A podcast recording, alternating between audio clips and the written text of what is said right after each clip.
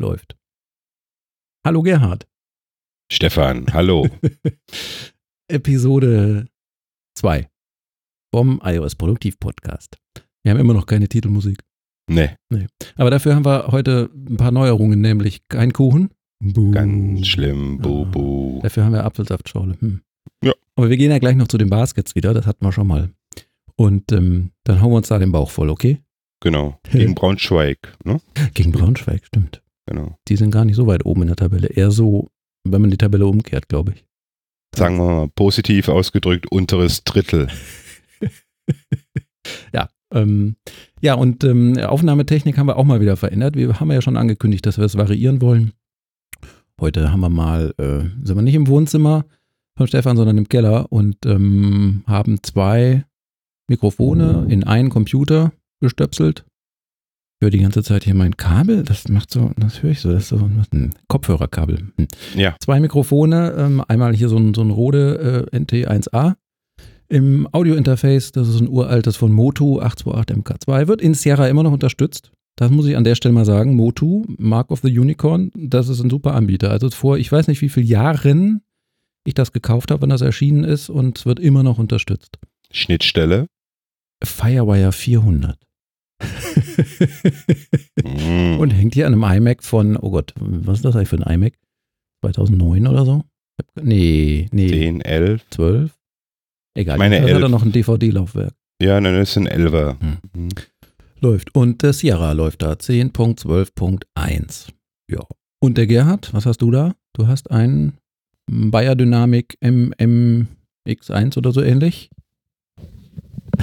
er setzt es gerade mal vorsichtig ab. Und wieder auf. MMX2. 2. Mhm. Also so ein Headset. So sieht aus wie ein Pilot hier gerade. Genau. Und das geht über USB in den Rechner. Und dann haben wir äh, unter macOS, nein, ja doch, macOS, nicht mehr OS X, macOS, Uh. in den Audio-Settings da ein, ein virtuelles Aggregated Device draus gemacht und nehmen jetzt mal mit Reaper auf und haben da das Ultraschall-Plugin. Ähm, ja, schauen wir mal, ob das was wird.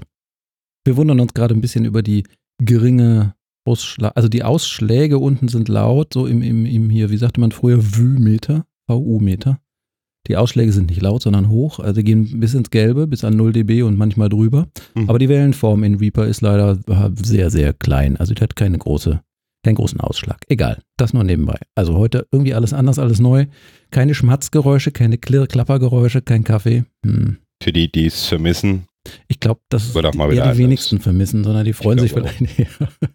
Aber wir sind immer noch ein bisschen erkältet. Ich, Ich bin, denke, wir werden es vermissen. wir vermissen es auf jeden Fall. Mhm. Ich bin ja immer noch auf Nasenspray. Me too. Also einen leichten Darth Vader-Effekt bei mir Ja. durchaus möglich. Jetzt haben wir natürlich hier diese Übersprechproblematik. Wenn man zwei Mikrofone hat und im selben Raum sitzt, dann wird meins auch über Gerhards und Gerhards Sprechen über mein Mikrofon aufgenommen, aber das ist dann halt so. Wir kriegen das schon gefixt. Ja, wir haben ein Thema heute uns ausgedacht für die Sendung, sagt man Sendung, für die Episode. Ja. Markdown. Ich habe keine Ahnung, was das ist. Nee, aber bevor wir dazu kommen, Ja. ähm, machen wir mal so ein kleines Recap, das hatten wir immer überlegt. Äh, übrigens, Gerhard, weißt du, was wir vergessen haben? Was denn? Tellerrand. Oh.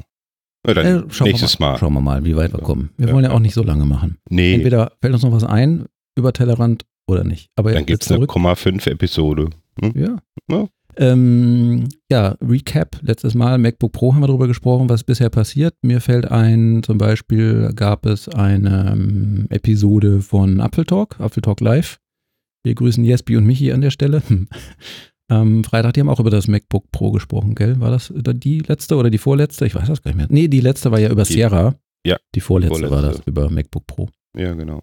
Ja. ja. Was ist so passiert in der Szene, Gerhard? Sag mal, erzähl mal. Ja, seit dem ersten Drama, Desaster und Apple has lost its ground und Touch und überall, ja, es hat sich wieder eingekriegt. Ne? Also man, man ist jetzt wieder zur sachlichen Diskussionsebene zurück und äh, man überlegt sich jetzt, ja, ist es was Gutes, ist es nichts Gutes? Apple hat reagiert. Wie Apple denn? hat gesagt, es verkauft sich, also die ersten Verkäufe sind sehr vielversprechend. Ne? Mhm. Genau, ähm, ja. Also es, es gibt viele, viele Bestellungen anscheinend, ne? Ja, ich denke mal, was den Ausschlag gegeben hat, dass sich das Ganze wieder ein bisschen beruhigt hat, war ähm, irgendeiner ähm, im Internet hatte irgendwas gefunden in Reddit, ein Thread von 2012.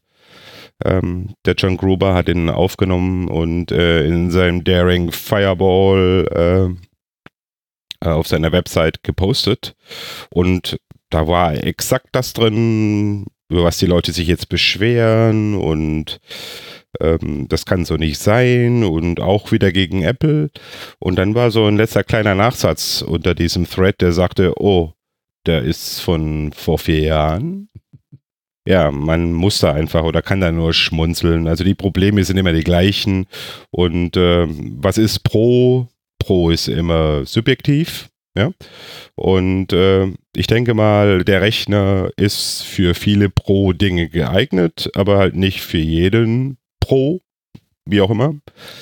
Ähm, und ich denke mal, er wird ein Erfolg. Und äh, das hat man jetzt, glaube ich, erkannt und äh, ähm, durch die, bedingt auch durch die, die Tatsache, dass Apple ähm, äh, ein paar Dinge verstanden hat und auch gesagt hat, ja, äh, wir verstehen, dass der Umstieg auf äh, USB-C slash Thunderbolt 3 äh, für viele noch äh, schwierig ist. Hatten sie sich dazu committed, die Adapter billiger anzubieten bis zum Jahresende. Stimmt, bis zum Jahresende nur. Man muss sich also beeilen. Ja. Adapter teilweise deutlich reduziert. Ja, also ich finde es auch das schon ein Ding, dass man nicht mal sein iPhone direkt anschließen kann mit Kabeln, die man so hat, die man beim iPhone in der Box findet. Ja. Jetzt haben wir uns da schon früher mal ein bisschen versorgt mit USB-C auf Lightning, ähm, weil wir das MacBook haben. Und auch, äh, auch Dongles, also wie man hier in Amerika sagt, man Dongles zu den, was man hier Adapter sagt. Dongles haben wir da ja auch schon gekauft, den, den einen oder anderen. Deswegen wird es bei uns nicht so schlimm. Und außerdem, hm, also bei mir ist es jedenfalls so, das ist natürlich ein Luxusproblem. Also ich habe hier einen iMac. Das ist mein stationärer Rechner zu Hause. An dem hängen haufenweise, hängt da äh, äh, Peripherie dran über riesige USB-Hubs mit, ich weiß nicht, 13 Anschlüssen oder so. Und ja. trotzdem sind hinten alle äh, schon belegt. Ähm, da habe ich so ein hätte ich so ein Anschlussproblem. Ein MacBook Pro ein MacBook ist ein, ist ein Notebook und ist transportabel und deswegen, das habe ich unterwegs dabei. Ich, ich schließe da vielleicht mal einen USB-Stick an, um jemandem was zu kopieren. Aber sonst schließe ich da großartig nichts an. Wenn wir mal unser Podcast woanders machen und auf dem MacBook Pro aufnehmen und eine mobile Audiokarte, irgendwie ein Audiogerät, ans MacBook anschließen müssten, weil wir da zwei Mikrofone reinstöpseln wollten. Dann müssten wir das auch anschließen darüber. Aber sonst fällt mir nicht so viel ein. Manche müssen halt zu Hause, weil sie eben ihr MacBook zu Hause benutzen, als den einen Rechner, den sie haben, auch ein Display anschließen und eine Festplatte anschließen und so weiter. Das ist bei mir jetzt persönlich so nicht das Problem, aber bei anderen schon. Ich denke auch. Und äh, nach einem Jahr MacBook Pro leben und arbeiten und benutzen, wenn ich rückblickend da nachschaue und überlege, wie oft ich einen Adapter gebraucht habe, das lässt sich hier in einer Hand abzählen. Meistens sind diese HDMI oder VGA-Adapter, wenn man es in einen Projektor anschließt oder an einen anderen Bildschirm. Oder wie du schon sagtest, mal ein USB-Stick. Aber ich kann damit leben und ähm, es zwingt einen halt, halt klar vermehrt äh, in die Cloud für Dateienaustausch, für äh, Dateienablage und äh, ja, das ist die Entscheidung, die man treffen muss. Und äh, von meiner Sicht oder von meinem Standpunkt nach einem Jahr Arbeiten mit einem MacBook, es geht. Das ist ja auch ein bisschen wie mit den Tablets. Also auch Hüstel, auch Tablets haben oder an, an iPads konnte man schon von Anfang an keinen USB-Stick anschließen. Am Anfang wurden iPads auch zögerlich angenommen und viele Leute haben gesagt, wieso ich mit dem großen iPod Touch? So genau. ungefähr. Ja. Aber der Siegeszug von Tablets ist, ist klar und immer mehr Leute benutzen das. Na gut, jetzt kann man sagen, Tablets allgemein, da gibt es auch von anderen Herstellern welche, die haben vielleicht einen USB-Anschluss, da kann man auch mal ein, ein, eine Festplatte mit Stromversorgung dann aber extra wahrscheinlich ja. anschließen. Aber es geht halt immer mehr über Cloud-Dienste und wir nutzen halt auch Cloud-Dienste, legen unsere Dateien da drauf und die Integration von allen möglichen Cloud-Diensten ist ja gerade auch in iOS immer besser geworden. Du kannst ja dein, dein Google Drive, dein OneDrive von Microsoft, dein Dropbox, alles Mögliche zusätzlich zu iCloud da einbinden in den meisten Programmen. Es gibt ja von Systemen einen bereitgestellten Dialog, wo du sagen kannst, äh, wenn die App das unterstützt, lad mir mal die Datei von meinem, weiß ich nicht, Google Drive oder wie auch, oder speicher sie auf meinem OneDrive. Also das, ja. das geht ja hin und her mittlerweile. Aber wenn ich auf die Uhr schaue, wir haben uns schon wieder ein bisschen, ein bisschen überzogen. Äh, überzogen. Nur noch aufgeschrieben hatten wir kurz, da gab es das Gerücht, dass äh, Apple den Touchbar-Hersteller geändert, gewechselt hat, kurz vor, knapp oder mittendrin in der Produktion, weiß man nicht. Ja. Ähm, wird, wird man vielleicht noch drüber lesen, wenn dann die Geräte da sind. Mm, ja, und dann gibt es auch wieder das Video von dem lustigen Mexikaner. der da seinen genau. Lachflash kriegt. Das wurde auch wieder ausgepackt und wurde mit Untertiteln versehen, diesmal zum Thema MacBook Pro und dass man so viele Dongles braucht. Darüber haben ja. wir auch herzlich Tränen gelacht. Ja, also die, die sich ja bestellt haben, wie du, ihr könnt euch drauf freuen. Ist bestimmt ein super Gerät. Äh, und die, die sich noch keinen bestellt haben, die können sich Zeit lassen, weil ähm, gibt ja auch Konkurrenz, so viel zum Thema Tellerrand. Ne? Also die, die es machen können, wollen, brauchen, die können sich bei der Konkurrenz umschauen und äh, gucken, ob sie da was finden. Genau. Ja, aber kommen wir mal zurück zum Thema der heutigen Episode. Markdown. Was soll das sein? Was hat das? Habt ihr das schon mal gehört? Also ich kenne, ich treffe wenig Menschen, wenn ich davon erzähle, die davon schon mal was gehört haben. Das scheint doch eher so ein Nischenthema zu sein und eher für, für Freaks, oder? Für, also, hm. wir, wir haben uns das vorgestellt, so dass wir erstmal ein bisschen von der Historie erzählen, wo das herkommt, wer das erfunden hat. Dann natürlich, was das ist, was das sein soll und wofür das gut sein soll, warum es das gibt. Aber dann natürlich vor allen Dingen auch Tools. Welche Tools gibt es denn? Welche Apps gibt es denn, mit denen man da was machen kann? Ja, Markdown. Was ist denn das, Gerhard? Wie erzählst du das den Leuten immer? Ich habe da auch so meine Story, die ich den Leuten erzähle. Hast du auch ich eine fang, Story? Ja, ich fange immer so an. Du schreibst Dokumente, da ich Schwabe bin. Gell? Fragezeichen. Und äh, ja klar, was nimmst du denn da? Ja, Word. Dann sage ich ja, Industriestandard, macht Sinn. Aber wenn du jetzt kein Word hast und äh, wenn du ein Android-Phone hast, du hast ein iOS-Tablet, du hast einen Windows-Rechner, du hast einen Mac, ähm, da gibt es andere Möglichkeiten, wo du an einem Dokument arbeiten kannst, ohne auf Word angewiesen zu sein. Ja? Und oftmals ist es so, wenn es Programme gibt, die Word lesen können oder Word-Dateien interpretieren können, werden Formatierungen zerschossen, ist es nicht mehr so, wie es war und äh, es ist alles ein bisschen unschön. Und äh, für solche Leute, die hin und wieder schreiben, viel schreiben wollen, live bloggen wollen, empfehle ich, äh, sich mal ein bisschen mit Markdown zu beschäftigen. So fange ich immer an. Ja. Ja.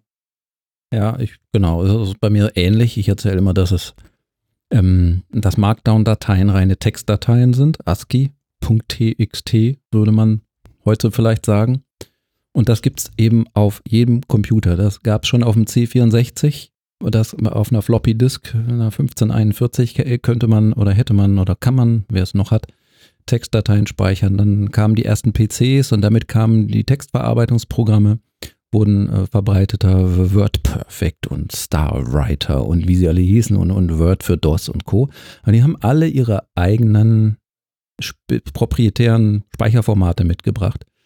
Und ähm, wenn ich jetzt heutzutage äh, zu dir käme und ich hätte eine, eine WordPerfect-Datei von, äh, weiß ich nicht, einer, einer, Version, die damals unter DOS lief, würde wahrscheinlich keine Software mehr öffnen können heute oder müsste eine Weile suchen.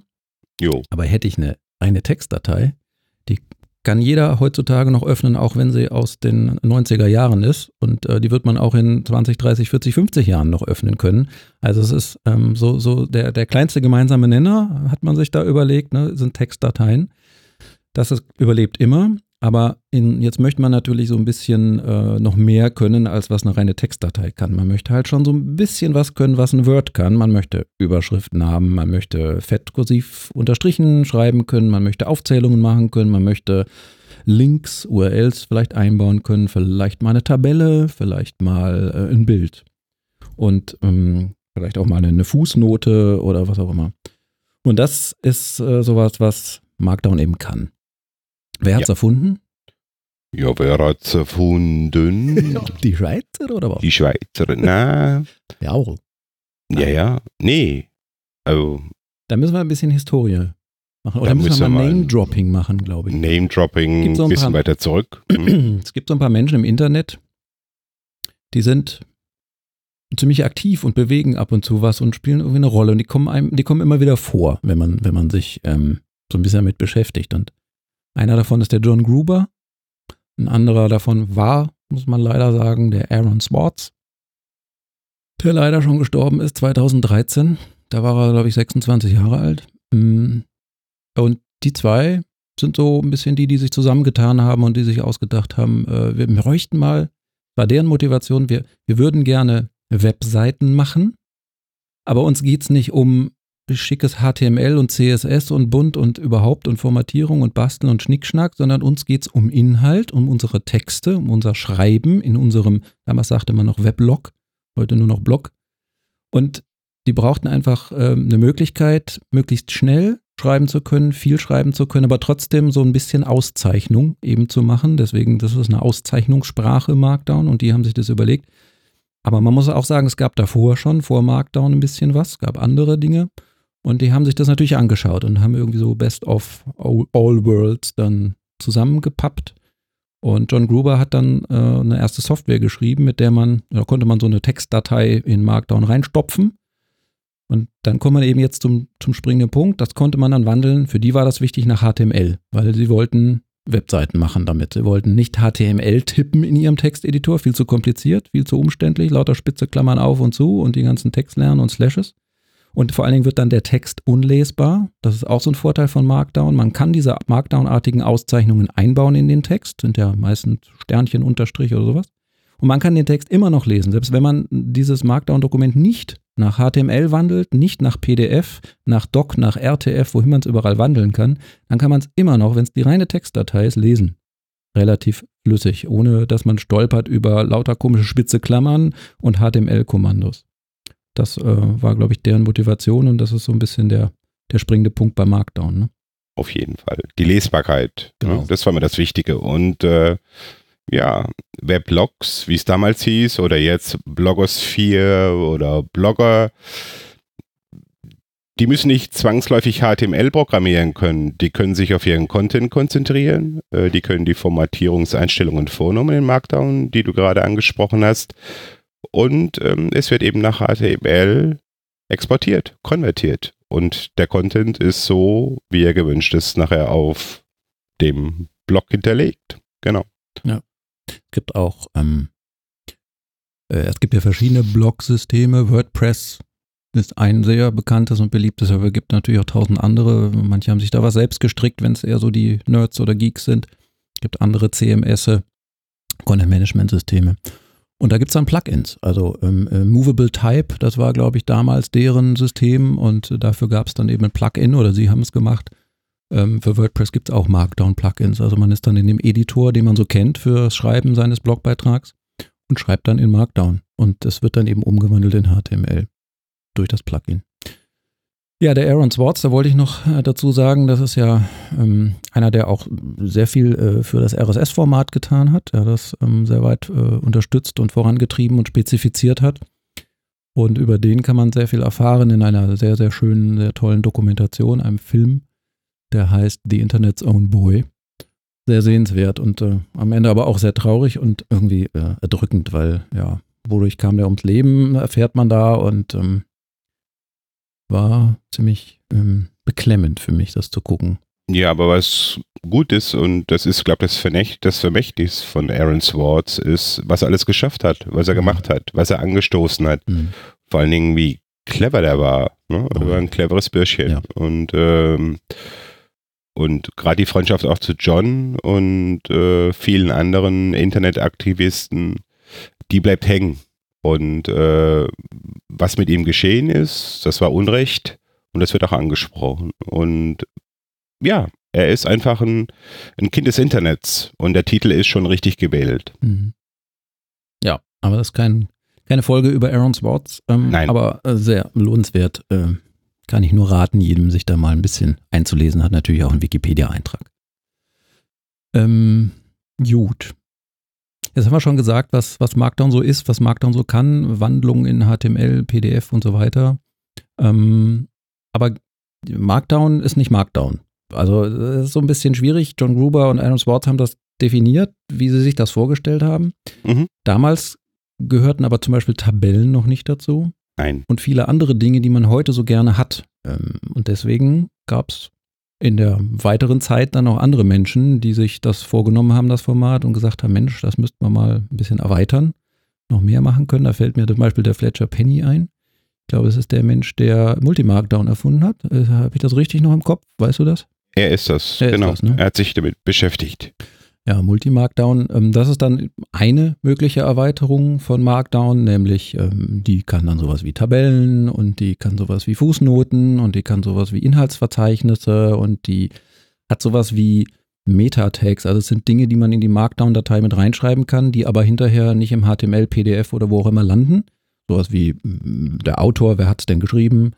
Ähm, aber auch interessanterweise kann man so Dinge einbauen wie mh, mm, Links eine URL äh, zu einem CSS-Sheet zum Beispiel, weil das ist ja die spannende Frage, wenn man so eine Textdatei hat, so eine Markdown-Datei und man wandelt sie nach PDF oder nach HTML, wie sieht sie denn aus? Welche Schriftart, welche Farbe, äh, welche Schriftgröße, welche Abstände und so weiter, weil das alles ist in HTML dann natürlich, äh, spielt eine Rolle, in der Markdown-Datei noch nicht, aber wie hätte man es denn gern? Und Jetzt kann man sich ja auch vorstellen, dass man zum Beispiel, weil man bei einer Firma arbeitet, die ein gewisses äh, CICD hat mit gewissen Farben, zum Beispiel Magenta oder so, zufällig, oh. ne? mhm. ähm, und man schreibt Dokumente da und man möchte die per PDF seinen Kollegen geben zum, zum Lesen, aber die sollten nach Möglichkeit irgendwie so ein bisschen nach Firmenlook aussehen dann ist es äh, ganz sinnvoll, dass man äh, in einer Markdown-Datei eben auch in so einem Meta-Tag, dann ist es halt eine Multi-Markdown-Datei hinterlegen kann. Und übrigens, nimm dieses CSS dafür, wenn du es denn dann nach PDF oder nach HTML wandelst. Das ist das Schöne an Multi-Markdown, ja. finde ich. Was Auf jeden Fall, damit wird Markdown zu Word. Ein Stück weit. Genau. Ich kann Dinge tun, die ich halt eben in Word schon immer konnte. Querverweise, Zitate, Links, alles, was ich ja will, kann ich in Multimarkdown auch besser verarbeiten. Ne? Und was interessant ist, also Markdown an sich ist ja Open Source, ist ja auf GitHub äh, downloadable, runterladbar. Hm.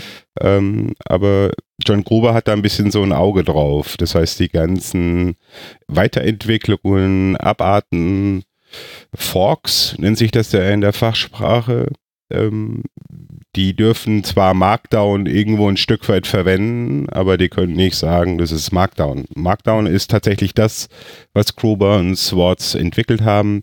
Manche sagen jetzt auch Strict Markdown dazu. Mhm. Also das ist Markdown in seiner Urform. Und das Interessante ist, bei all diesen Editoren, die sich als Markdown-Editoren bezeichnen oder die äh, Markdown als Markup-Sprache verwenden, um, um Dokumente erstellen zu können, die unterstützen allesamt das Strict Markdown. Ne? Die haben ihre eigenen Varianten, Abarten dann noch. Dieses Dies, Grundset.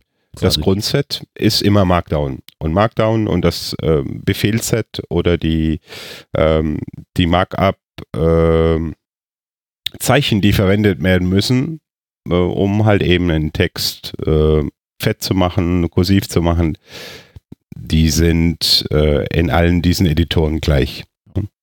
Also man bezieht sich darauf, ist ganz wichtig. Dann gibt es noch eine interessante Entwicklung, ähm, lese ich hier in unseren Notizen. Äh, nee, lese ich es, wo steht es denn? Mm, es gibt auch dieses, ähm, ja, Critic Markup, das lese ich äh, weiter unten, da sind wir eigentlich noch gar nicht, aber gibt es auch eine Erweiterung von Markdown eigentlich, um spezielle Zeichen. Da können dann, wie geht das, mehrere Editoren am selben Dokument äh, arbeiten. Das ist auch was, was in Word geht, ne? Und, und, und Kommentare einbauen und Streichungen vornehmen und sowas. Versionskontrolle für ein Markdown-Dokument, so kann man das sagen. Das heißt, äh, mit dieser Critic Markup Erweiterung, die übrigens die neueste ist. Also, wenn man das so sieht, die Entwicklung von Markdown hin zu Multi-Markdown, Erweiterung von Multi-Markdown, ähm, das war noch so der letzte Schub. Das heißt, dass mehrere Leute zusammen an einem Dokument arbeiten können, dass Überarbeitungen möglich sind, dass Kommentare möglich sind, die ich einbauen kann. Das war bis dato nicht der Fall. Eigentlich auch einer der größten Kritikpunkte für eine professionelle Multi-User-Nutzung. Das geht jetzt ähm, mit diesem Critic Markup ganz gut. Klar ist die Usergruppe eingeschränkt. Die wenigsten werden es brauchen. Aber für die, die mit mehreren Kollegen oder Leuten zusammenarbeiten müssen, ist es eine sehr sinnvolle Erweiterung. Sehr schön. Ähm, dann habe ich mir hier noch den ähm, Brad Terpstra aufgeschrieben. Das ist ja auch so ein Name, den man nochmal fallen lassen muss, wenn man über oh, Marktrauen spricht. ähm, der hat ähm, diese Market-App geschrieben, ne? oder das ist ein Programm für macOS, glaube ich. Ja. Wir weichen so ein bisschen von unserem iOS-Produktiv gerade ab, aber ist halt so, wir müssen manchmal, iOS produktiv heißt manchmal eben auch ähm, die Zusammenarbeit mit macOS, weil ähm, ich denke mal, viele, die ein iPhone oder ein iPad haben, haben auch einen Mac. Und deswegen kommt halt macOS auch manchmal vor. Und ähm, ja, Market von, von dem Kollegen Terpstra ist ähm, ein Programm für macOS. Das ist jetzt kein Editor, in dem Markdown direkt Live-Preview-mäßig angezeigt wird, sondern das ist eine App, die sich konzentriert auf das Previewen und das Exportieren von Markdown. Und äh, man macht es dann in der Regel so, so der typische Use Case, Arbeiten mit Market ist, ich habe ja auf meinem Mac äh, meinen Bildschirm in der Regel so zweigeteilt und habe in der linken Hälfte, so mache ich das dann, einen Texteditor, einen beliebigen Texteditor meiner Wahl. Da kann man auch äh, den allereinfachsten nehmen, TextMate oder whatever. Der ist gar nicht mal so einfach. Nee. Äh, und in der rechten Hälfte ähm, habe ich dann Market auf und äh, Market äh, verbindet sich irgendwie über äh, was auch immer, es wird zu so technisch, mit dem, was man da schreibt in dem Texteditor und zeigt ein Live-Preview an und hat dann viele, viele Möglichkeiten, ähm, dieses ähm, Preview auch zu exportieren nach PDF und Co.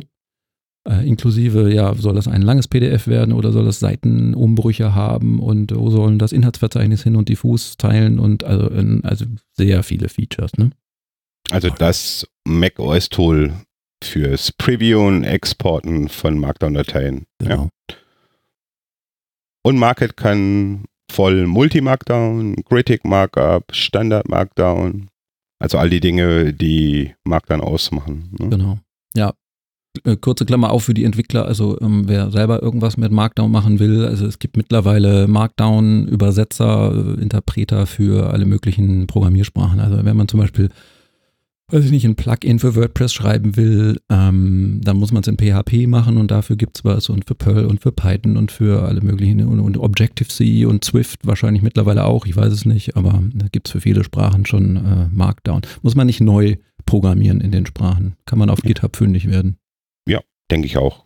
Wer sucht, der findet in dem Moment. Genau. Ähm, ja, das mit den Tabellen, mal so ein bisschen auf, auf Inhalte und spezielle, Spezif spezielle Spezifika, ja, super, hm, eingehen. Also, also Tabellen, wenn wir sagen, das ist eine reine Textdatei, eine ASCII-Datei ähm, oder Unicode heutzutage, ASCII ist natürlich falsch, also es ist eine Textdatei. Ja. Ähm, dann äh, fragt man sich ja gut, und wie mache ich denn da Tabellen? Also das hat dann schon was mit äh, senkrechten Strichzeichen zu tun und mit Minuszeichen zu tun, so ein bisschen. Ähm, das sieht dann in der Textdatei auch ein bisschen aus wie eine Tabelle. Es kann manchmal zugegebenermaßen ein bisschen unübersichtlich werden und ein bisschen schwieriger werden, dass die Tabelle in der Textdatei noch lesbar aussieht. Aber hinterher äh, die Möglichkeit zu haben, dass es im PDF äh, perfekt aussieht oder auf HTML, ist schon gut. Apropos, da fällt mir eine wichtige Sache ein. Jede Markdown-Datei kann auch HTML enthalten. Das ist manchmal ganz praktisch. Wenn man zum Beispiel, das fällt mir nämlich gerade bei Tabellen ein, wenn ich in einer Tabellenzelle bin, in einer Markdown, also rein Textdatei, und ich habe da jetzt irgendwie meine senkrechten Striche und Minuszeichen gemacht und bin gerade in einer Zelle und möchte einen Zeilenumbruch, wirklich einen harten Zeilenumbruch, aber nur in dieser Zelle haben, dann kann ich da zum Beispiel Spitze Klammer auf und dann äh, äh br slash Spitze Klammer zu, also so, so ein Break haben von HTML. Man kann mitten in so einer äh, Markdown-Datei HTML schreiben. ist aber vielleicht nicht empfohlen, weil dann leidet natürlich wieder die Lesbarkeit. Aber man kann. Wenn man, man kann und es gibt ja auch die Möglichkeit, Code direkt zu, integri zu integrieren. Ne? Also ja. der nicht ausgeführt wird, aber der halt gelistet wird. Und da gibt es eben auch diese Sequenz, ja, ähm, genau. mit der man Code einbinden kann. Mhm. Mhm. Und genau, und da gibt es auch äh, Markdown-Tools, äh, die den Code dann auch mit Syntax-Highlighting farbig machen. Also das ist schon ganz nett. Und dann wollte ich nochmal über Bilder sprechen. Das ist natürlich nicht ganz so einfach. Wenn eine Markdown-Datei eine Textdatei ist, dann kann ich dann natürlich nicht ein Bild mit integrieren in, äh, in Text, in der Textdatei. Da macht man halt den Umweg über einen Link. Das heißt, diese, diese Bilddatei, die muss als JPEG, PNG oder whatever irgendwo auch liegen im Filesystem, da wo die Textdatei liegt am besten. Und dann äh, baut man in der Markdown-Sprache Syntax halt da ein, äh, übrigens zeig an dieser Stelle das Bild an mit folgendem Pfad. So, und dann wird der Markdown-Interpreter, der das als PDF, HTML oder sonst was anzeigt, das Bild da einbauen. Der kleine Haken dabei ist natürlich einerseits Haken, aber andererseits eben auch Vorteil, es bleibt eine Textdatei, Datei ist nichts, keine Binärdatei, nichts Proprietäres wie in Word. Es bleibt noch eine Textdatei. Der Haken ist, wenn man jetzt nur die Textdatei jemandem gibt, und da steht drin der Verweis auf einen Pfad, wo eine Bilddatei ist und der andere hat die da nicht, dann wird das nicht funktionieren. Also Bilder ähm, ist schwierig, aber das ist halt das Prinzip von Markdown. Ne? Es soll jetzt nicht diese Markdown-Datei verwässert werden, in Anführungszeichen, und da soll jetzt nicht irgendwie, was weiß ich, ASCII encoded das Bild rein. Das wäre ja auch wahrscheinlich 7000 Zeilen für an, an irgendwelchen äh, ASCII-Zeichen. Ja. Also Bilder gehen, aber nur über Verweis und ähm, müssen dann im selben Verzeichnis liegen. Aber müssen auch nicht im Verzeichnis, kann, kann eine URI sein, also das kann auch äh, ein Link sein zu einem Bild, was irgendwo im Web liegt. Äh, solange das Internet erreichbar ist, zum Zeitpunkt der Generierung des PDFs, wird das Bild da eingebaut. Ja, und wie gesagt, durch diese Preview-Methodik kann man natürlich schon im Vorschau-Modus sehen, wie es nachher aussehen wird. Und natürlich gibt es Leute, die ähm, so wie ich, beruflich, die eine Menge schreiben müssen, eine Menge Konzepte schreiben, äh, wo die Markdown-Datei ein Einstieg ist. Ne? Also ich verfasse meine Kapitel, ähm, meine Bilder, meine Tabellen, die ich habe, die mache ich mittlerweile alle in Markdown. Ich exportiere es in ein Word-Format, weil Word ist der Industriestandard, auch bei uns im Unternehmen und übernehmen dann noch die letzten Formatierungen, die ich in Word machen muss. Ne? Das heißt, wenn ich eine Tabelle mittig stelle oder linksbündig stelle oder ob ich das Bild, ob ich Text um den Bild, um das Bild rumlaufen lasse oder ob ich es allein stelle. Das sind so Dinge, die muss ich dann in Word machen, mhm. aber es geht dann halt wesentlich schneller. Ne? Und ähm, gerade wegen der Vorteile, die du schon angesprochen hast und äh, auf die wir dann auch nochmal kurz eingehen, sprich ähm, das Versatile, das äh, Portieren von einer zu einer anderen Plattform, das Mitnehmen überall hin. Ähm, ich schreibe auch auf dem iPhone. Ich ja. nehme nehm das Textfile und daddel darum, ne, wenn mir noch was einfällt. Ähm, und der Vorteil an Markdown ist halt einfach, es ist einfach zu lernen. Es ist wirklich einfach zu lernen. Ja. Und äh, wenn wir zum nächsten Kapitel kommen, ja. das heißt, was es gibt es für Tools, für Editoren mittlerweile auf dem Markt, ähm, es gibt eine Vielfalt. Ja, ja, das ist der Hammer, ne? Es ist der Hammer. Also es gibt echt, ich, der erscheint ja fast jeden, äh, weiß ich nicht, jedes Quartal eine neue iOS-App, äh, die Markdown kann. Oder so. Also es war, ist vielleicht wieder mittlerweile schon wieder ein bisschen weniger geworden, aber ich hatte das Gefühl, aber es hat auch damit zu tun, vielleicht als ich mich da sehr intensiv mit beschäftigt habe und recherchiert habe, dass da äh, unglaublich viele Editoren gab und gibt für iOS, aber auch nicht nur für iOS übrigens, sondern auch für, für ähm, im Webbrowser. Das steht auch irgendwo da auf unseren Notizen. Ich springe da jetzt mal wild hin und her, aber ähm, nicht nur für iOS, sondern äh, wer das äh, zum Beispiel einen, einen, einen geschäftlichen Rechner hat, wo er selber nichts installieren darf, nichts, gar nichts, ähm, der aber immerhin einen Webbrowser benutzen kann, der kann wunderbar im Webbrowser Markdown schreiben und auch im zweigeteilten Ansicht äh, rechts das Live Preview haben. Und wenn er scrollt, dann scrollt das Preview mit. Das, das klappt nicht immer so ganz gut, aber ist auch nicht so einfach das Problem, aber ähm, und diese, diese Web-Tools-Editoren, die sind auch ähm, äh, angebunden an Cloud-Dienste, äh, Dropbox oder wie auch immer. Das heißt, man kann seine Dokumente auf Dropbox liegen haben oder anderen solchen Cloud-Diensten und kann dann da schreiben im, im Webbrowser. Ähm, funktioniert. ziemlich, ziemlich gut. Dillinger.io fällt mir ein, ist einer und dann habe ich noch einen anderen aufgeschrieben, äh, der heißt stackedit.io. Ja, das sind so zwei ziemlich fortgeschrittene schon. For free, ne? Ja, for Also- free, genau. Stehen kostenlos zur Verfügung. Ähm, da muss man sagen, wenn, wann haben wir angefangen, uns mit Markdown zu beschäftigen? Ich meine, drei, vier Jahre ist es Ja, her. ja, ich habe äh, neulich mal gestern mal geschaut und habe so in, äh, ich habe einen, einen Markdown-Ordner, wo ich allerlei Dokumente drin habe und die ältesten waren so von 2013, meine ich, oder 12, 13, ja. Drei, vier Genau. Jahre. Also die Pioniere Richtung Markdown, ähm, das war, waren allesamt Applikationen, die um das Thema ablenkungsfreies Schreiben ähm, zu dieser Stimmt. Formatsprache gekommen sind. So Da gibt es so. Pioniere wie Byword, ne? das ist eigentlich der Klassiker. Dann ähm, IA Writer, das war der Vorreiter für ablenkungsfreies Schreiben. Und gerade unter ähm, Autoren oder Journalisten ähm, war IA Writer das Standardwerkzeug. Das, das ist dieses Tool, muss man gerade einhaken, das ist dieses Tool, was auch sowas zählt oder, oder visuell hervorhebt wie Verben und Hauptworte und sowas, oder? Man Also kann dann auch den Satzbau Genau. überprüfen. Eher sowas, also weniger jetzt für den technischen Schreiber, der, weiß ich nicht, äh, ein, ein, ein Software-Architektur-Konzept oder sowas schreibt, sondern eher tatsächlich für Journalisten oder Romanschreiber Ja. oder äh, Drehbuchautoren, sowas, ne? Oder für Leute, die einfach ein weißes Blatt Papier vor sich haben wollen und losschreiben wollen. Losschreiben Gibt's ja auch. Und äh, ich denke mal, wenn man sich so ein Word anschaut, Word ist, hat sich entwickelt über die Jahre. Es hat Funktionalitäten, die sind, ähm, die suchen seinesgleichen. Man kann eigentlich mit Word eigentlich fast alles machen. Ähm, und natürlich sind da viele Leute ähm, erstmal, ja, wie soll ich immer sagen, ähm, erschlagen von der, von der Möglichkeit, wo finde ich was, wie kann ich was tun. Ich will doch einfach nur rechtsbündig oder linksbündig oder zentriert schreiben. Ja, ja? ein, Haufen Icons, ne? Oben. Ein Haufen Icons. Und äh, dieses weiße Blatt Papier nimmt einen den Schreck und man konzentriert sich hauptsächlich mal auf den Text. Und ähm, das ist für viele Leute, Das ist auch nicht immer so einfach. nee, die Angst vor dem leeren Genau, Blatt. genau. Ja, ja, ja, ja. Schrei Schreibblockade. Schreibblockade. Aber interessant ist eben genau diese äh, Editoren ähm, eben Markdown verwenden oder ein, ähm, ein Subs ja, eine Substitut für Markdown, einen eigenen Fork oder was auch immer, ähm, die setzen auf Markdown, weil äh, die sagen, erstmal Text ist wichtiger ähm, und die Formatierungsmöglichkeiten, die du brauchst oder die du verwenden kannst, die sind einfach zu erlernen und einfach umzusetzen und auch natürlich mit ähm, ja, Shortcuts. Command B Ah, zum Beispiel ja, ist, sehr ist produktiv. Ja, ist sehr produktiv. Ja, das ist ja unser Name, iOS produktiv. Das So ist Da es. kommen wir wieder zu dem Thema, was wir, ich glaube, in der Nullnummer schon hatten, in der Eins-Nummer hatten, dass wir halt unsere iPCs jetzt gerade vor mir, du hast auch hier ein iPad mit einer Tastatur drin.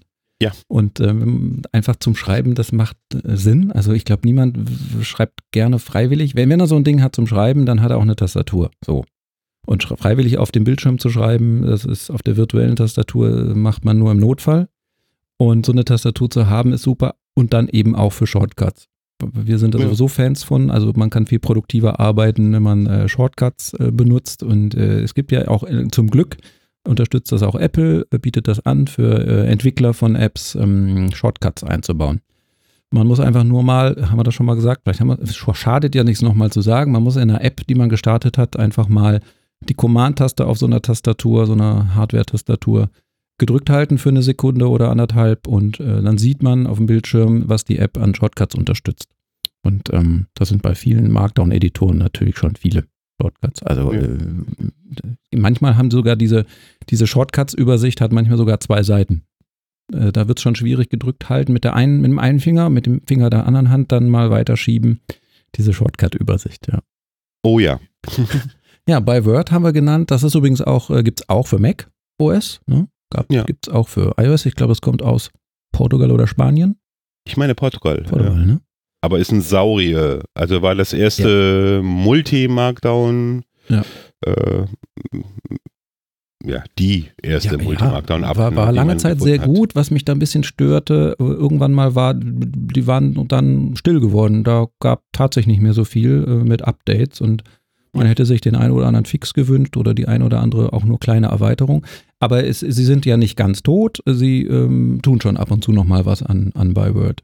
Ja, das ist ja immer die Frage. Ne? Will ich ein schon gutes Produkt verschlimmbessern, Mhm. indem ich ständig neue Updates rausbringe? Oder sage ich einfach mal, hey, es gibt viele Leute, die vertrauen auf mich, die nutzen es und Byword ist in der Tat immer noch so der Standard für kleine Dokumente, Texte, die ich schreibe und verbessere es langsam, Mhm. zyklisch. Und ähm, der letzte große Update, der da kam, waren diese Exportable Plugins Richtung Evernote, Richtung WordPress. Genau. Also ich schreibe einen Text in, in Byword und äh, ich exportiere das nach WordPress oder nach Evernote. Genau. Du bloggst quasi in Byword, also weil, weil du gerne Markdown schreibst und dein Blogbeitrag einfach dich aufs Schreiben konzentrieren willst. Das ist ja auch so ein Distraction-Free-Tool, wie du schon sagtest. Schreibst du deinen Blogbeitrag in Markdown und drückst einen Knopf und es erscheint in deinem WordPress. Mhm. Also Byword ist ein Must-Have, denke ich mal. Für die Leute, die anfangen wollen, ist es ein guter Start, weil es kann Multi-Markdown, es kann Strict Markdown, es kann sogar RTF, wenn man Markdown nicht nehmen möchte. Ähm, Und wie gesagt, für Leute, die bloggen, die Evernote nutzen aktiv, ist es ein sehr gutes Dokumentenverwaltungstool, Schreibtool. Wo du gerade Evernote sagst, ähm, die können sie immer noch nicht, oder?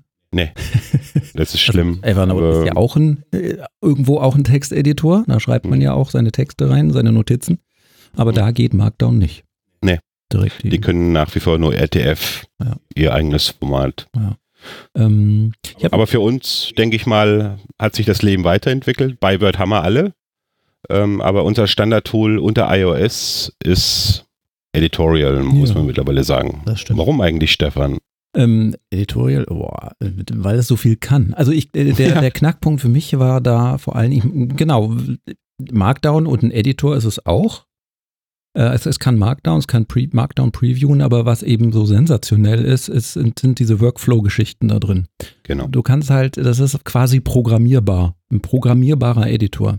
Übrigens auch äh, 1A Writer äh, hat äh, Actions und auch da kann man in ähm, JavaScript ein bisschen programmieren und kann, kann es erweitern. Das ist gar nicht schlecht in 1A Writer. Das ist auch so eine App. Aber wir waren bei Editorial. Ja, es ist auch ein deutscher Entwickler, der Ole Zorn. Schöne Grüße. Genau. Ähm, der auch Pythonista Hallo, gemacht Ole. hat. Hm. Ja. Und äh, das hat ja sowas eingebaut wie, ähm, ich, ich habe gesagt, man kann es programmieren, aber man kann es ein bisschen äh, visuell programmieren, indem man das so ähnlich wie unter macOS mit dem Automator macht. Mhm. Hat er eigentlich einen deutschen Namen, der Automator? Nee, ne? Der ist auch einen Nee. deutschen Automator. Automator. Automator. Mhm.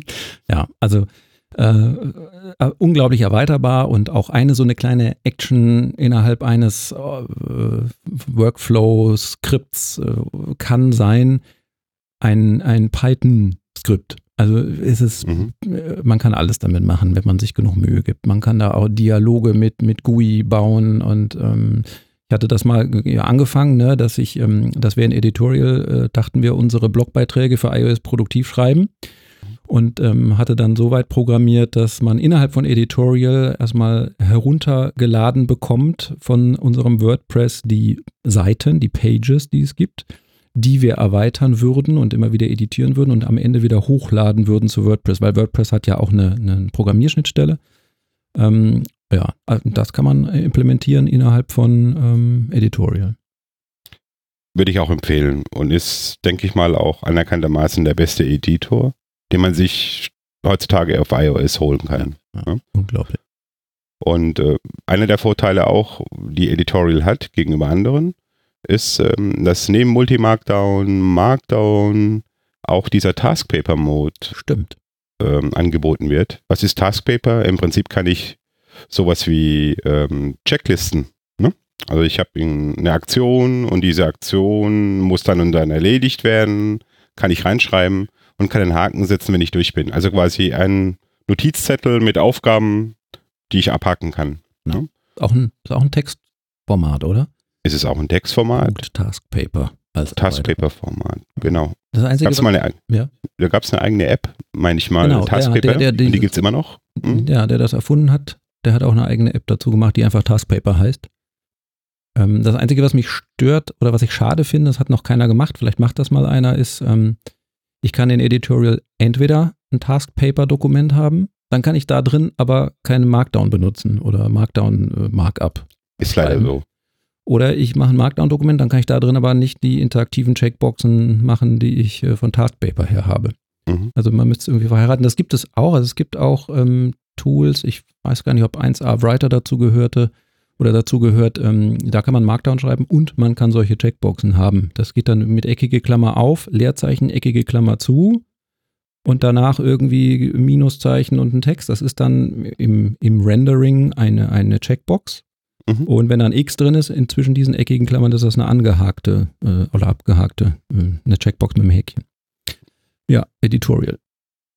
Anerkanntermaßen das Beste, was man so finden kann unter iOS. Ne? Also, muss man so sagen. Ja, dann habe ich mir noch Bär oder ja, Bär, also so wie das Tier, der Bär, B-E-A-R aufgeschrieben. Das ist gerade erst erschienen, ist von Apple irgendwie promoted im App Store, ist auch ein ganz schöner Editor, muss man schon sagen, sehr, sehr durchdacht programmiert. Ähm, aber ist, glaube ich, noch in den Anfängen. Also ähm, da geht schon viel, äh, das kann halt Markdown, man kann sogar, das ist auch irgendwie so ein Trend im Moment, habe ich das Gefühl, das ist nicht die einzige App, in der man Tags einbauen kann. Ähm, man kennt das ja von Twitter und Co. Äh, mit einem Hashtag-Zeichen, diesem, diesem, manche sagen Pound dazu, dieses Doppelkreuz, die Musiker sagen äh, Fizz oder so. Äh, und danach direkt ein Wort ist ein Hashtag, das kennt man von Twitter. Das gibt es auch mittlerweile in solchen Markdown-Editoren. Man baut also mittendrin mal so ein Wort ein, nicht zu verwechseln mit einer Überschrift. Die fängt auch mit diesem Zeichen an, hat dann aber ein Leerzeichen, glaube ich. Ja. Und dann kommt ähm, der, der, der Text für die Überschrift.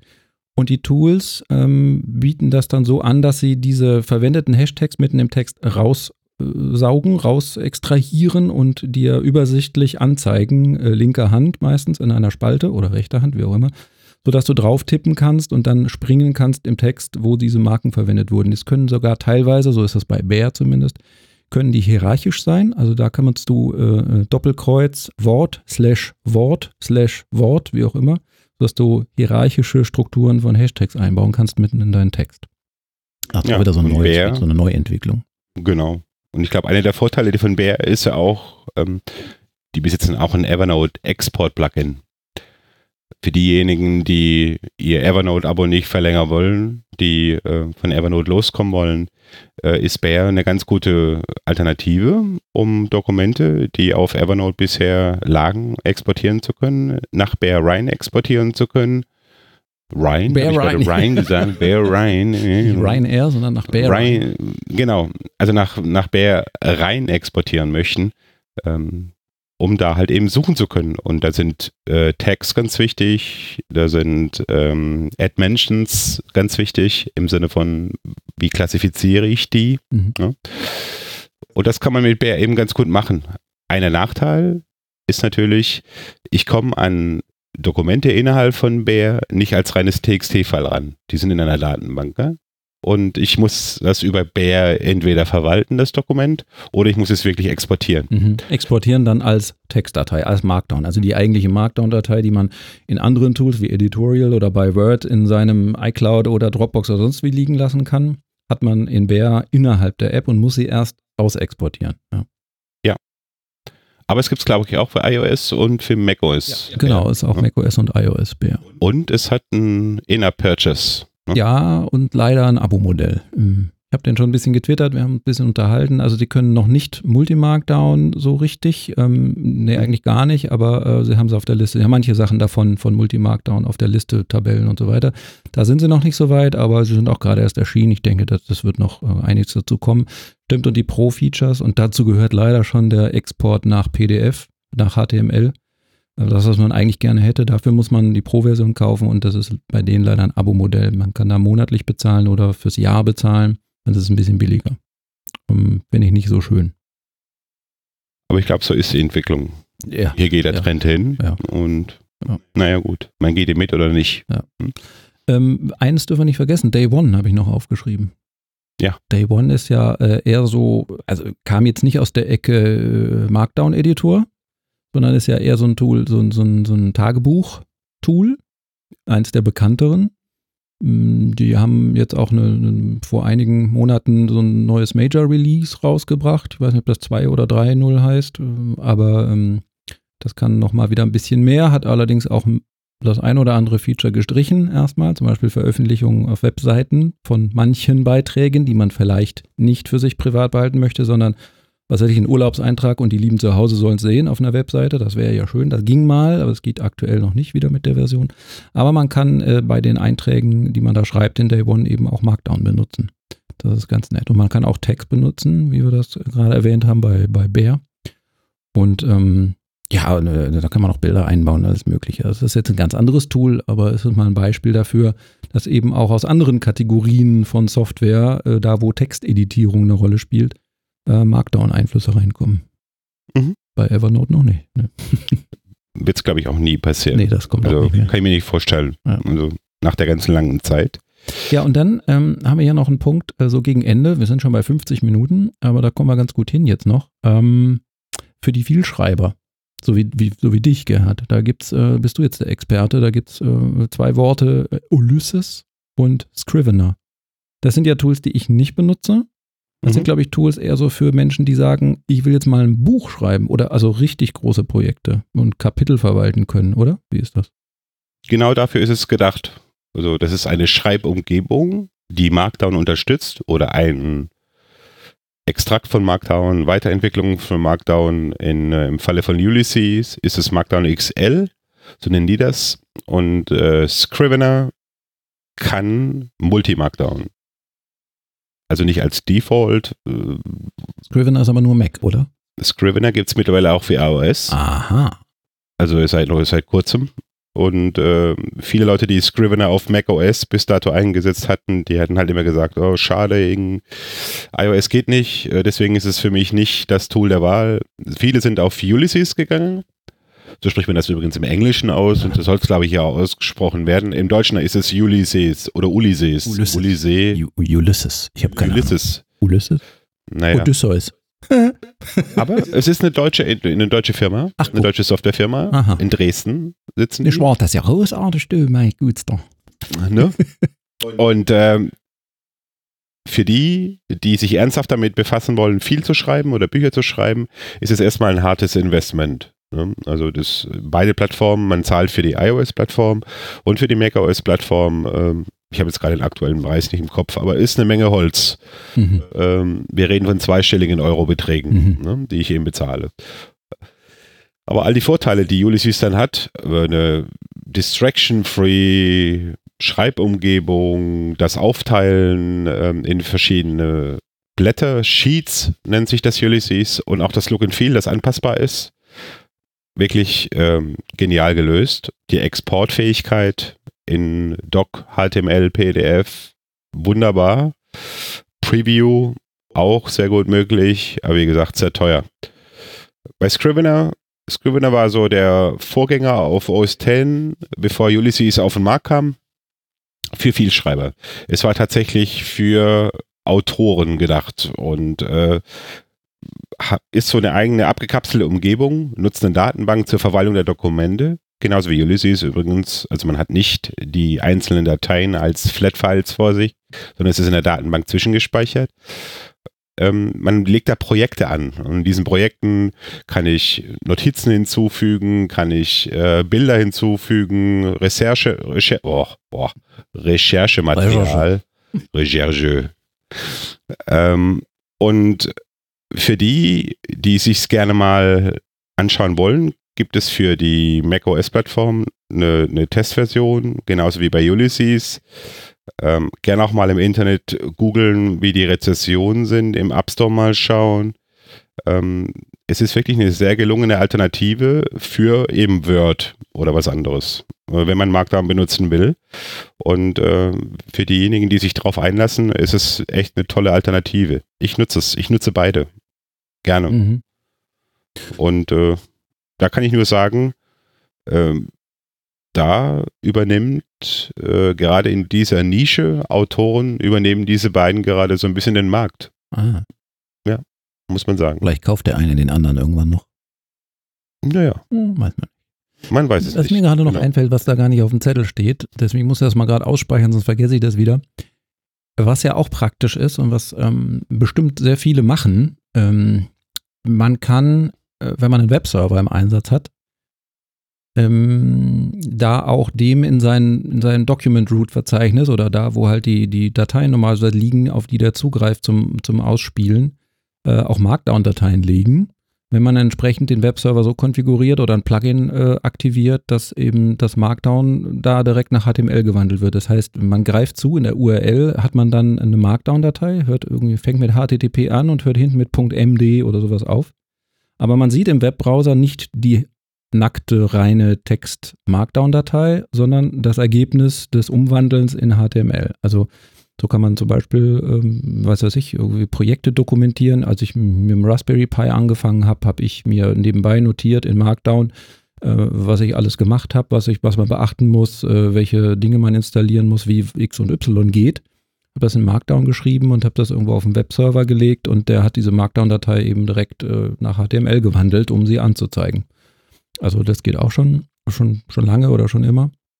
Und ähm, ja, und was, was noch ein Punkt ist, ist, ähm, es gibt äh, Browser-Plugins. Wir haben vorhin von, von Browser-Editoren gesprochen. Also ruft man eine URL auf und dann hat man da im Webbrowser seinen Editor, auch in der Regel mit Preview. Es gibt aber auch Plugins für Browser, die zum Beispiel dann genau da eingreifen, immer wo es im, äh, im, auf der Webseite ein, ein Eingabefeld gibt. Also nicht ein einzeiliges, sondern ein mehrzeiliges Eingabefeld. Und ähm, innerhalb dieses Eingabefeldes kann man dann in Markdown schreiben, was, man, was gar nicht vorgesehen ist von demjenigen, der die Webseite mit dem Eingabefeld gemacht hat. Man kann dann Markdown schreiben und drückt dann irgendeine Tastenkombination, die eben dieses Plugin bereitstellt. Und das Plugin hat auch den Markdown-Übersetzer mit drin und äh, zack ist an der Stelle halt äh, übersetzt, das, was man von Markdown her eingegeben hat, nach ja formatiertes Markdown, also RTF oder was auch immer. Äh, HTML. Oder HTML, was da eben auch immer verstanden wird auf der Webseite. Mhm. Solche Plugins gibt es auch. Also wir werden natürlich in den Show Notes ähm, dazu entsprechend Plugin, äh, Links zu solchen Geschichten, alles, was wir angesprochen haben, Plugins, Editoren, Tools und so weiter bereitstellen. Wenn sie denn dann fertig sind, ich muss noch die Show Notes von der letzten Episode fertig machen. ich bin im Hintertreffen. Ja, ähm, Fällt dir noch was ein? Haben wir noch was vergessen? Also es ist ja auch nicht, man kann da ja auch tagelang drüber reden oder Bücher schreiben. Es gibt übrigens auch äh, nette Bücher über Markdown, glaube ich, auch im, im, in diesem iBook Store. Da gab es doch eins von, von Terpstra oder von, von Fletcher oder nee, Vitici. Vitici. Gibt es auch eine Menge. Genau. Aber halt in Englisch, ne? ja. muss man ja wieder sagen. Also für unsere deutschen Zuhörer ich glaube, in Deutsch gibt es wenig Material über Markdown. Ja, ne? ja. Es ist sehr, sehr. In Deutschland nicht so verbreitet. In nicht sein? so verbreitet. Aha. Ich benutzen es eher, aber wir schreiben nicht drüber. Schreiben nicht. Jetzt haben wir mal eine Episode, eine Sendung drüber gemacht. Wer weiß, äh, vielleicht ja. wird die ja äh, für irgendwas hergenommen und als, als lohnendes Beispiel für Markdown. Äh, nee, Quatsch, ich, ich fange an zu faseln. ja, jetzt haben wir, äh, Tellerrand haben wir nicht so viel gehabt, aber ähm, haben wir dann nächstes Mal vielleicht wieder mehr. Weil wir sind jetzt bei einer Stunde knapp. Und ich fände es schön, wenn wir mal unter einer Stunde bleiben würden. Ja. Deswegen mal anfangen. Nicht jetzt einfach nur noch äh, Text füllen durch irgendwas faseln, weil es mehr werden muss. Nee, da hört ja keiner mehr zu. Ja, ähm, also wenn euch Markdown gefallen hat oder Spaß gemacht hat, schreibt äh, uns gerne Kommentare unter unsere Episode auf unseren Webseiten oder auf unseren Twitter-Account Fragen oder wie auch immer. Wir verlinken auch die, die Personen, die wir genannt haben, die kann man auf Twitter auch immer ansprechen und an, an äh, Fragen stellen. Und ähm, fragt uns, wir versuchen es zu beantworten. Ja, schöne Episode fand ich. Ja. Bin gespannt, ob, der, ob, ob auch die Nachbereitung, Text und also Audio-Nachbereitung dann äh, funktioniert und wir nicht zu viel übersprechen oder stören oder sonst was haben. Und ähm, ja, und dann laden wir das bald hoch. Bin gespannt, wann. Heute noch? Vielleicht. Schauen wir mal. Schauen wir mal. Und nach dem Spiel. Wir müssen jetzt so langsam mal zu den Baskets bald los. Ja. Genau. Gut. Los. Schönen Dank, Gerhard. Ja. Danke, Wissen Stefan. Wissen wir schon, was wir eigentlich in der nächsten Folge machen? Nee. Nee. Dann können wir das ja gar nicht ankündigen. nee, wir machen auf jeden Fall in vier Wochen spätestens, spätestens, die nächste Folge. Stimmt, das mit den vier Wochen haben wir gar nicht so streng eingehalten. Letztes Mal nicht wegen MacBook. Ja. Das war einfach notwendig. Oh, machen wir noch eine Overtime? Hm, ja. Mal gucken. Okay, Mal gucken. okay gut. Jo. Also, das war's für diese Folge und dann bis zum nächsten Mal. Tschö, sagt der Stefan und Gerhard. Ciao.